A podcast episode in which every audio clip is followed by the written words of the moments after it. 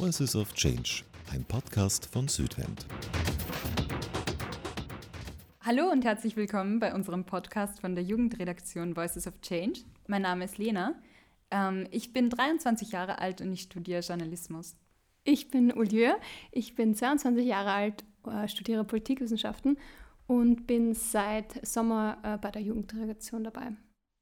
Ähm, und ich bin Paulina, ich bin auch seit Sommer bei der Jugendredaktion und ich bin eine 17-jährige Schülerin aus Linz. Ich gehe ins Kommunikationspark und dort in die siebte Klasse. Okay, ein Thema, über das wir heute gemeinsam reden wollen, ähm, das uns, glaube ich, alle drei schon länger beschäftigt in unserem Alltag, ist äh, Nachhaltigkeit in der Mode, also wie wir uns kleiden und wie wir ähm, Kleidung konsumieren. Vielleicht, um einzusteigen, möchte ich gerne wissen von euch, wie ihr denn überhaupt zum ersten Mal zu diesem Thema gekommen seid. Also wenn ich mich zum Beispiel zurückerinnere, bei mir war das so, ich habe früher ähm, einfach nur zum Spaß ähm, in, bin ich ins Einkaufszentrum gefahren und habe halt mir Kleidung gekauft, nur weil ich es mir leisten konnte und weil es billig war. Und irgendwann ähm, weiß ich noch, dass es ähm, bei uns im Ort eine Kleidertauschparty gegeben hat und ich habe zu dem Zeitpunkt noch überhaupt gar nicht gewusst, was es ist. Ähm, und so bin ich dann zu dem Thema gekommen, was heißt eigentlich vielleicht ähm, nachhaltig zu konsumieren und äh, was bedeutet das, wenn ich Kleidung nicht gleich wegschmeiße oder mir beim neuesten Trend gleich was Neues kaufe. Ähm, Paulina, wie war das bei dir zum Beispiel? Ähm, ja, lass mich kurz überlegen. Also bei mir, ich glaube, ich habe das durch meine Mom voll mitgekriegt, ähm, dadurch, dass sie eben Kleidertauschpartys selber gemacht hat mit ihren Freundinnen, wo ich auch immer dabei war, ähm, habe ich das voll mitgekriegt, wie einfach es eigentlich wäre, nachhaltig und billig, eigentlich sogar gratis, so Kleidung weiterzugeben, sich auszutauschen, einen neuen Style kennenzulernen. Und ja, habe mich dann irgendwann gefragt, warum gehen wir jetzt eigentlich dann trotzdem immer zum HM? Warum macht man das trotzdem? Und ähm, gibt es nicht eigentlich andere Alternativen? Das ist so meine Story. Mhm. Voll. Und Olivia, wie war es bei dir? Ja, also ich kann mich an so einen Moment mit meiner besten Freundin erinnern, als wir ähm, einkaufen waren, also shoppen. Und ähm, ich habe halt einen Pulli gefunden und habe sie gezeigt und daraufhin hat sie gleich den Stoff geprüft und sich ähm, hat neugierig also das Etikett gesucht und gesagt, na, also so ein ähm, Plastikteil mag ich nicht kaufen. Und da habe ich ähm, so das erste Mal so, so gecheckt, ah, also es wäre auch nicht schlecht, so sich auch die Stoffe genauer anzuschauen. Und ja. Mhm. Ja, also dieser erste Schritt einfach mal gemacht zu haben ähm, und sich Gedanken darüber zu machen, wie man denn einkauft und was das bewirkt. Und zum Beispiel auch, wenn ich jetzt äh, Kleidung nicht mehr anziehe, also und bemerke, okay, das liegt jetzt schon seit zwei Jahren in meinem Kasten und ich habe es vielleicht einmal äh, zu Weihnachten angehabt oder so. Ähm, und dann denke ich mir, ja, dann haue ich es halt draußen in diese Container, die halt auf der Straße stehen. Ähm, und es wird schon irgendwo hinkommen, wo es dann gut weiterverwendet wird. Aber ähm, ja, eigentlich weiß ich ja gar nicht, wo es hinkommt. Ähm, ich habe mich eben mit dem Thema beschäftigt, wie nachhaltig es ist, Kleidung zu spenden. Und in meiner Recherche bin ich dann auf die Reportage ähm, Sneakerjagd von Steuerung F gestoßen. Mhm. Die kann ich übrigens sehr empfehlen, ist auf YouTube zu finden. Ähm, also die Reporter haben GPS-Tracker in Sneakers von deutschen Promis eingepflanzt und also weil sie herausfinden wollten, was denn mit den Schuhen passiert, äh, wenn man sie in so Sammelboxen von äh, bekannten äh, Unternehmen wirft und wo unter anderem auch Nike versprochen hat, äh, diese zu recyceln. Mhm. Und das Ergebnis war schon sehr schockierend, weil man nicht nur die alten gesammelten äh, Schuhe also zerschreddert hat, sondern auch äh, neuwertige Schuhe, die zum Beispiel Retouren von Kundinnen waren. Okay. Ja. Und äh, was ich da auch spannend fand, ist, dass äh, eben Nike sich ähm, eigentlich strafbar mit äh, sowas macht. Also es gibt ein Gesetz in Deutschland, ähm, das das Vernichten von Neuware verbietet. Und ähm, ja, das war schon sehr arg. Aber was haben Sie eigentlich versprochen, was Sie damit machen? Also Sie recyceln sie, aber wie wird das ausschauen? Weißt du das? Ähm, ich kann mich nur ähm, daran erinnern, dass Sie gemeint haben, so aus dem Schuh ähm, einen recycelten Schuh zu machen Aber die Ergebnisse haben gezeigt, dass das nicht der Fall war. Mhm. Ja. Aber gibt es dann vielleicht auch gute Möglichkeiten, wo ich jetzt meine Kleidung abgeben kann? Also wenn das auch schlecht ist oder wenn das eigentlich gar nicht wohin kommt, wo es halt dann gebraucht wird? Ähm, also es gibt eben diese Sammelcontainer auch auf der Straße. Und ähm, da habe ich mich auch gefragt, was denn eigentlich äh, passiert, wenn wir unsere Altkleider spenden. Ähm, oft sind dahinter auch private Unternehmen, die Kleidung ansammeln und verkaufen. Ähm, ich bin auch darauf gekommen, dass rund äh, 50 Prozent äh, der Textilien äh, für den Second-Hand-Gebrauch dann ähm, sich eignen. Genau, und der Großteil leidet, äh, landet leider dann aber auch, also landet dann äh, auch in Osteuropa und Afrika. Ähm, genau, und Rest, der Rest wird dann recycelt oder verbrannt. Mhm. Ganz schlimm auch zu sehen fand ich in der Reportage, äh, wie mit den Exporten von Altkleidern ähm, nach Afrika umgegangen wird und vor allem welchen umständlichen Transportweg diese Altkleider ähm, gehen. Also äh, im Diskurs ist oft zu hören, ja, man würde ihnen vielleicht sogar einen Gefallen tun, aber es entstehen äh, Berge von Sondermüll, Mhm. ähm, weil es einfach billiger für die Länder kommt, weiterzuschicken äh, ins Ausland und ähm, als mit äh, offiziellen Standards in ihrem eigenen Land ähm, diese Kleidung zu verbrennen. Okay. Ja. Was ist das Argument, äh, man würde ihnen einen Gefallen tun? Also unter wie wird das dann verkauft? Also mir ist nur aufgefallen im Diskurs, dass man das oft hört, so, ja, man spendet ja dann die Kleidung in äh, diese Länder, aber wie mir auch diese Reportage bewiesen hat, ist einfach das Gegenteil der Fall. Also es, entstehen so, es entsteht so viel Müll. Ähm, und ich glaube, es tut auch der Volkswirtschaft in diesen Ländern ähm, nicht gut. Mhm. Ja. Ja. Das heißt, worauf müsste ich mich konzentrieren, wenn ich jetzt meine Kleider abgebe? Ähm, also Lösungen wären zum Beispiel, dass man sich ähm, Listen im Internet raussucht von offiziellen Sammelcontainern, ähm, wie seriös ist das Unternehmen, haben sie ein Impressum und so weiter. Ähm, es gibt eben ganz unterschiedliche Sammler, gemeinnützige, gewerbliche Organisationen, aber eben auch leider illegale Sammler, die ähm, äh, ohne Genehmigung auf Privatgrund ihre Container stellen.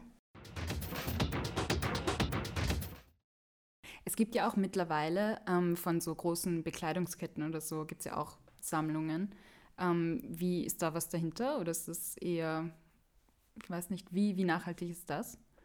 Genau, da sind wir dann eigentlich eh schon wieder beim Thema Greenwashing. Ähm, mir fällt da H&M ein, wo Kundinnen und Kunden ihre Altkleider in die Stores wieder zurückbringen können, ähm, was dann angeblich eben recycelt werden soll. Ähm, tatsächlich ist es halt oft so, dass das dann nicht wirklich wieder zu Kleidung wird, sondern höchstens zu Putzfetzen oder gar wieder weggeschmissen, verbrannt wird.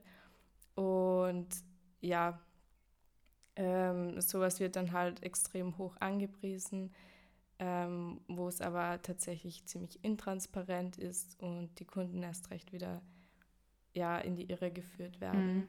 Mhm. Ja, schon, wenn ich jetzt im H&M shoppen gehe und dann steht da ein ähm, Etikett, wo Conscious draufsteht und ich denke mir, ja, das bin ich, aber eigentlich habe ich mir überhaupt nicht durchgelesen, ähm, was dann damit passiert. Also Ich finde, äh, das ist ja auch dasselbe bei den Sneakers. Also die ähm, bestehen ja, also da haben so viele Chemikalien und Schadstoffe drinnen aus 30 Komponenten.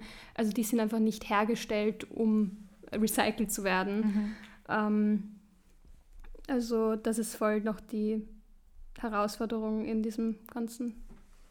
Aber man ist halt schnell dann drinnen, dass man das sieht, das Etikett sieht ähm, und sich eben dadurch dann eher für den Kauf entscheidet, um, keine Ahnung, sein Gewissen eben zu befriedigen und nicht wirklich jetzt recherchiert davor, weil das ja teilweise auch sehr schwer ist, da überhaupt noch Überblick zu haben, was eh verständlich ist. Aber ähm, eben genau wenn das so schwer ist, ähm, herauszufinden, was wirklich die Fakten sind bei einem Unternehmen, ist das schon ein großer Hinweis eigentlich darauf, dass es sich um Greenwashing handelt und vor allem auch so schwammige Begriffe wie conscious oder Ethik, äh, ethisch ähm, sind ja, weisen schon, auch schon darauf hin, dass äh, jetzt ähm, versucht wird, eben mit so Worten zu überzeugen und mit Marketing, aber nicht wirklich jetzt mit Werten und ähm, es passiert halt nicht wirklich was. Mhm. Also würdest du, um nochmal auf das Greenwashing zu kommen, weil ich finde es auch manchmal ganz schwer ähm, festzunageln, was ist jetzt eigentlich Greenwashing? Also ähm, ist es dann was zu behaupten, was dann nicht umgesetzt wird oder wie würdet ihr das für euch definieren? Also oft ist es eben so, dass man, dass die ähm, Unternehmen versuchen, sich Schlupflöcher zu suchen und eben so mit Begriffen versuchen, irgendwas anzudeuten, ähm, was gut klingt, aber eben in Wirklichkeit oft dann ähm, nicht so ein großer, so eine große Veränderung ist oder vielleicht nur ein ganz kleiner Teil vom Sortiment ähm, äh, ein Schritt in die Nachhaltigkeit ist. Das heißt, es müsste einfach ähm, viel mehr passieren, um wirklich da, um als Conscious oder um eben dieses Label verdient zu haben. Ja, ich glaube, vor allem müsste das Ganze von Marketing äh, Bereich eben wirklich so ins Kernunternehmen gehen und dass das jetzt wirklich die Werte von, ganzen, von der ganzen Produktion sind und eben nicht von ein paar Schritten oder von ein paar Produkten. Das heißt, es reicht nicht, wenn ich jetzt eine Produktpalette habe, die eh jeden alle paar Monate geändert wird und das ist halt jetzt meine ähm, grüne ähm, Produktpalette und ich kann mich halt entscheiden zwischen dem 10-Euro-Shirt und dem 12-Euro-Shirt und für das 12-Euro-Shirt bekomme ich dann halt ein gutes Gewissen dazu. Ähm, Wäre denn deine Meinung, es müsste einfach das ganze Sortiment geändert werden oder was, was müsste jetzt so HM zum Beispiel machen? Ja, ich glaube vor allem auch die Anzahl an Kollektionen, die es gibt. Ähm, es ist halt nicht möglich, wirklich nachhaltig zu sein, wenn man 24 oder mehr Kollektionen im, Jahr rausbringt. mhm. ähm, da müsste man auf jeden Fall schon mal ansetzen und ja auch wirklich in jedem Produktionsschritt nachhaltige Lösungen finden und nicht nur, keine Ahnung, in ein, zwei. Genau. Ja, da stimme ich dir voll zu, ähm, Paulina. Also die äh, Produktion in Textilindustrien hat sich einfach verdoppelt. Und ähm, aber das, was wir tragen, hat sich sozusagen halbiert, weil wir nicht mehr so darauf achten, ähm, ja, bewusster mit unserem Konsum umzugehen, dass wir nicht gleich äh, vielleicht alles, was nicht mehr so modisch erscheint, wegschmeißen, sondern vielleicht andere Lösungen finden. Mhm. Habt ihr da so Lösungen, ähm, wie ihr persönlich damit umgeht? Also wie ihr das macht? Also ich habe mir ähm, mal vorgenommen, vielleicht so Basic-Sachen ähm, aus nachhaltigen Unternehmen ähm, also zu investieren mhm. und mir dann, und dann wirklich bewusst schaue, ähm, brauche ich wirklich dieses, äh, die, dieses Kleidungsstück, brauche ich diese Schuhe ähm, und wenn ja, dann möchte ich halt schauen, dass ich damit ähm, lange auskomme. Ja. Ähm, ja, ich glaube trotzdem auch, dass Secondhand an sich schon hauptsächlich eine gute Lösung ist, weil eben so viel Gewand in der ganzen Welt herumliegt und noch vorhanden ist, was wieder verwertet werden kann, was wieder getragen werden kann. Ähm, deswegen kaufe ich eigentlich sehr gern Secondhand. Mhm. Ich sehe nur oft das Problem dabei, dass eben auch, wenn ich zum Beispiel im Secondhand-Shop bin ähm, dass dann die Sachen, die dort sind, halt sehr, ja, vielleicht schon abgetragen ausschauen oder dass sie halt nicht mehr in sind, weil das sind halt dann die ähm, Kollektionen von vor vorletztem Winter oder so und das kann man dann vielleicht auch nicht mehr so anziehen oder wenn man halt sehr ähm, modebewusst ist, ähm, dann muss man sich halt vielleicht an die Trends halten oder ist, fühlt sich ein bisschen gezwungen dazu. Also ich glaube, da spielt auch sehr viel so sozialer Impact mit rein. Ähm, deswegen ist es dann nicht vielleicht eher die Aufgabe von den Unternehmen oder von der ähm, Branche, das Ganze nicht so schnelllebig zu gestalten, dass man Trends halt ähm, länger anziehen kann? Ähm, ja, also kann ich dir eigentlich nur zustimmen. Äh, was jetzt neu kommt, ist es ja so Kleider auszuleihen und ähm, nicht mehr selbst zu kaufen. Mhm. Und also ich sehe da schon eigentlich Potenzial, dass wenn sich eben die Trends wirklich so oft ändern, dass man sich eben die Kleidung dann leiht und dann wieder zurückbringt und sozusagen damit nicht so einen großen Fußabdruck hat, weil nicht dann wieder alles ähm, neu produziert wird für jeden Einzelnen. Ja. Ah, das klingt cool. Aber wie genau schaut es dann aus? Also ich kann mir schlecht vorstellen, so wie in eine Bücherei zu gehen oder so und mir dann äh, Kleider auszuborgen. Mm, ja, ich glaube, zurzeit gibt es es hauptsächlich eher für Funktionskleidung oder einmalige Zwecke, aber ähm, also wie ein Ball oder ähnliches. Aber ich glaube, da kann man viel ausbauen, dass es so ähm, Stores gibt, wo das dann passiert. Ich kenne auch eine Methode, äh, wenn ich mich nicht irre, heißt das äh, Capsule Wardrobe. Ähm, äh, das hilft irgendwie auch dabei, äh, achtsamer äh, mit der Kleidung umzugehen, also zu schauen, ähm, dass man sich vielleicht ähm, eine Konstellation von der eigenen Kleidung macht, die, die anderen vielleicht mal für ein paar Monate irgendwo äh, wegpackt und dann halt ähm, irgendwann wieder draufkommt, ah, die Kleidung hat, äh, habe ich doch noch und sich wieder eine neue, also sich neu ja. ähm, damit. Das äh, passiert mir einfach unbewusst ganz oft, mhm. weil ich irgendwo, keine Ahnung, ein Kleidungsstück landet irgendwo ganz hinten im Kasten und dann finde ich es wieder. Und dann freue ich mich wieder so, als hätte ich es eigentlich gestern gekauft. Voll, ja. ja. Und manchmal merke ich es auch zum Beispiel, ähm, ein Shirt, das ich eigentlich wirklich gern getragen habe. Ähm, das habe ich, glaube ich, für Monate lang nicht gemerkt, dass ich es verloren habe. Also irgendwann bin ich drauf gekommen, hm, es, ich habe das eigentlich gar nicht mehr, aber es ist halt nur eins von vielen gewesen. Und genau, dann merkt man vielleicht auch ein bisschen mehr den, den Wert, den die Kleidung für dich selber hat. Mhm. Voll.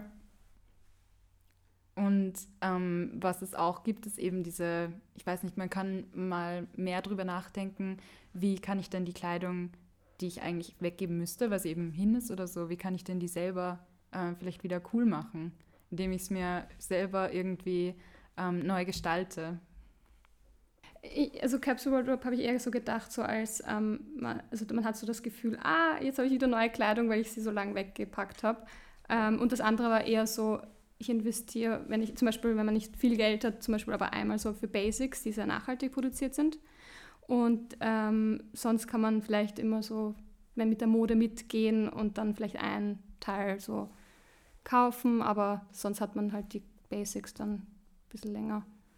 Ähm, ja, genau. Also ich würde jetzt eh ähm, vielleicht mal dazu kommen, weil wir haben jetzt sehr viele Probleme, aber auch ähm, Lösungsideen ähm, überlegt und besprochen, aber ähm, was kann man sich denn jetzt eigentlich mitnehmen von dem Ganzen? Also ich bin jetzt sehr ähm, verwirrt, sagen wir, wenn ich mich überhaupt noch nicht mit dem Thema beschäftigt habe. An was kann ich mich so halten? Also ich finde, äh, Secondhand ist immer noch ähm, die beste Alternative, um Fast Fashion entgegenzuwirken. Ähm, ein paar Vorteile wären, dass auch in der, ähm, also in Secondhand-Kleidungen weniger Schadstoffe drinnen sind. Also es durch die längere Nutzdauer wird es halt herausgewaschen. Ist auch super ähm, für Kinder- oder Babykleidung. Ja, ich finde auch der größte Vorteil ist, dass eben nicht, äh, dass man weniger Neuwaren kauft und ähm, dadurch auch eine Menge Müll sparen kann. Ja. Mhm. Ja, und ansonsten glaube ich gilt, ähm, das, was man hat, dass man das wirklich wertschätzt und so lange wie möglich trägt und nicht in diese Wegwerfgesellschaft so reinfällt. Ähm, und eben auch versucht, zum Beispiel bei Schuhe geht es ganz gut, dass man die wieder repariert und ähm, so lange wie möglich eben einen Nutzen daraus zieht. Mhm. Und vielleicht noch, weil, die, weil wir ja nicht genau wissen, wohin unsere Altkleider ähm, hinkommen, wenn wir sie eben in diese Spendencontainer werfen. Vielleicht, dass man sich überlegt, hm, braucht vielleicht jemand in meinem Umfeld diese Kleidung, könnte ich Bekannte fragen, dass man vielleicht doch direkt äh, versucht, da Lösungen zu finden, bevor man diese Schritte dann geht. Also wenn dann kein, kein anderer Ausweg sozusagen ist. Mhm. Das sind wieder Kleidertauschpartys, finde ich sehr gut. genau. Voll. Ja. Voll. Ich glaube, das ist auch ein perfekter Weg, um halt auch wenig Geld auszugeben, weil es kostet nichts, du kannst einfach hingehen. Wenn es dir nicht mehr gefällt, dann nimmst du es zur nächsten Kleidertauschparty wieder mit und es freut sich vielleicht der Nächste drüber. Ja, ich glaube, eine Sache, die mir noch wichtig ist, ist eben zu sagen, ähm, dass es, glaube ich, nicht nur ähm, an uns liegt, vielleicht die, äh, das Ganze zu stoppen. Also es müsste auch ähm, im ganzen System vielleicht äh, irgendeine Veränderung passieren, ähm, weil es gibt immer noch extrem viele Menschen, die sich halt keine Gedanken darüber machen. Und ich glaube, es wird langsam mehr, aber ja, es müsste sich irgendwie ändern, dass ähm, es müsste ein Lieferkettengesetz geben, es müsste Regulierungen geben, ähm, mehr Transparenz in den Geschäften. Ja, und ich glaube, da kann man auch nochmal sagen, dass es ja an sich nicht schlecht ist, wenn Nachhaltigkeit irgendwie im Trend ist oder so. Und ähm, Marken versuchen, ein bisschen nachhaltiger zu sein. Man muss eben halt einfach nur schauen, ob das wirklich ehrlich gemeint ist und nicht einfach nur aus Marketingzwecken und da ein bisschen auf sein Bauchgefühl vielleicht auch hören. Ja. Voll, ich sehe auch die Verantwortung ähm, an, also bei den Konsumentinnen, aber ich sehe da auch voll das strukturelle Problem, wie du sagst, also diese umständlichen Transportwege, die müssen nicht sein. Ähm, es muss auch nicht sein, dass so Berge an Sondermüll in anderen Ländern ähm, entstehen, weil wir einfach nicht wissen, was wir mit unserem Müll machen. Ähm, ja. Ich würde sagen, dann danke euch für das Gespräch. danke, danke auch. War sehr interessant. Wir haben jetzt viel über ähm, persönliche Möglichkeiten, unseren Modekonsum nachhaltig zu gestalten, geredet. Wenn ihr mehr über das Lieferkettengesetz äh, wissen wollt und das strukturelle Problem, das dahinter liegt, dann haben unsere Kolleginnen in der ersten Folge vom Podcast ähm, schon etwas mehr darüber geredet. Hört da gerne mal rein. Und wenn ihr noch mehr von unserem Podcast hören wollt, dann folgt uns doch gerne und äh, liked und teilt den Podcast und erzählt es euren Freunden. Wir freuen uns auf weitere Folgen und bis zum nächsten Mal. Voices of Change. Voices of Change, ein Podcast von Südwind.